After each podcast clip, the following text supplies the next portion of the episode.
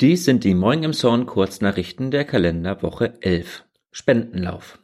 Am kommenden Sonntag, den 27. März, läuft Jan Dersch einen Halbmarathon durch Emshorn und alle können mitlaufen. Zusehen kann man auch von zu Hause vom Sofa aus. Der Lauf wird über den Instagram-Kanal von Wir sind Emshorn gestreamt.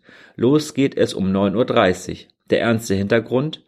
Mit der Aktion werden Spenden für den Kinderschutzbund gesammelt, der sich für ankommende ukrainische Kinder und deren Familien einsetzt. Nach Informationen des Kreises Pinneberg sind bislang rund 1500 Menschen aus der Ukraine im Kreis angekommen. Etwa 170 befinden sich im ehemaligen Krankenhaus in Wedel. Fridays for Future.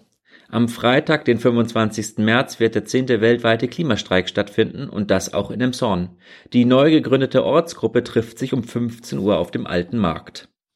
Bahngipfel mit Minister Buchholz. Am Mittwoch, den 23. März, wird es in Tornisch ein Treffen mit Minister Bernd Buchholz von der FDP bezüglich des dritten und eventuell sogar vierten Gleises geben.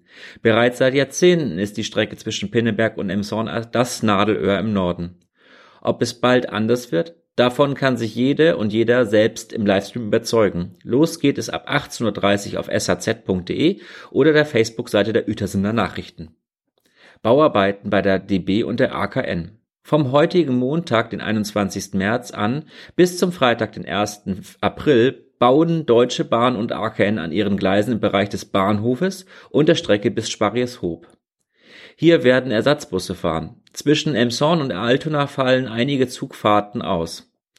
Auch der Bahnübergang an der Wrangelpromenade, Bockelpromenade ist voll gesperrt und bleibt es sogar noch eine gute Woche länger bis Donnerstag, den 7. April. Erfolglose Suche mit Hubschrauber. Am Sonntag, den 13. März, kam es um kurz vor zwei Uhr morgens zu einem Einbruch in der Straße Langenmoor. Die Bewohner des Hauses wurden durch ein lautes Geräusch geweckt. Smartphones und Geldbörsen fehlten. Die Polizei sucht mit Hunden und sogar einem Hubschrauber der Bundespolizei, jedoch ohne Erfolg. Soweit die Kurznachrichten, gelesen und geschrieben von Peter Horst. Wir wünschen euch einen guten Start in die neue Woche.